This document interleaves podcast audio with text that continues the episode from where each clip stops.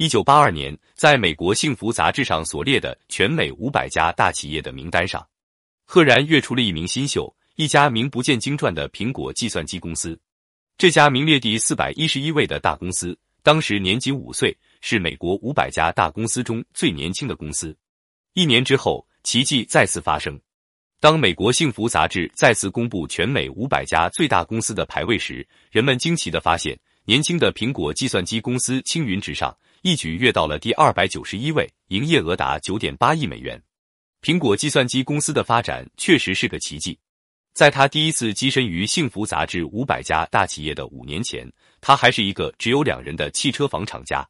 这两位年轻人分别是二十一岁的史蒂夫·乔布斯和二十六岁的斯蒂芬·沃兹尼克。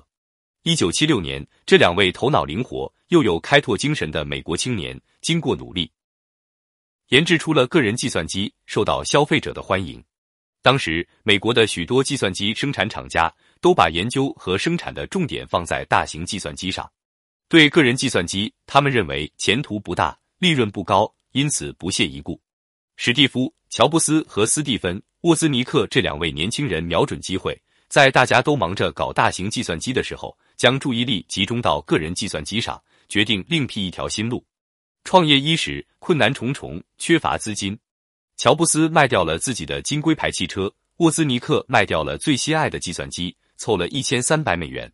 功夫不负有心人，经过长期艰苦的努力，他们终于在一九七六年研制成功一台家用电脑，命名为苹果一号。当他们把这台电脑拿到俱乐部去展示时，立刻吸引了不少电脑迷，他们纷纷掏钱购买，一下子就订购了五十台。从此。局面打开，他们的订单源源不断。两位年轻人认定家用电脑的发展前景广阔，于是他们成立了一家公司，专门生产各级对计算机。同时，他们还积极网罗各方面人才，进一步研制和改进家用电脑，陆续向市场推出一系列新产品。就在苹果计算机公司大举出击、大获其利的时候，IBM 公司却仍反应迟钝，这正好给苹果计算机公司创造了良好的发展时机。后来，苹果计算机公司的发展出乎 IBM 的意料，他又向市场推出了个人电脑网络系统。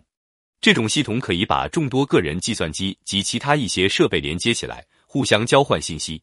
这种系统严重的威胁到了 IBM 的生意。直到此时，IBM 才大梦惊醒，连呼后悔。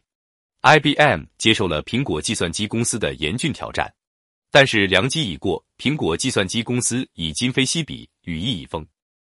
尽管 IBM 财大气粗，力图后发制人，但苹果计算机公司仍始终在电脑市场上保持百分之二十六的份额。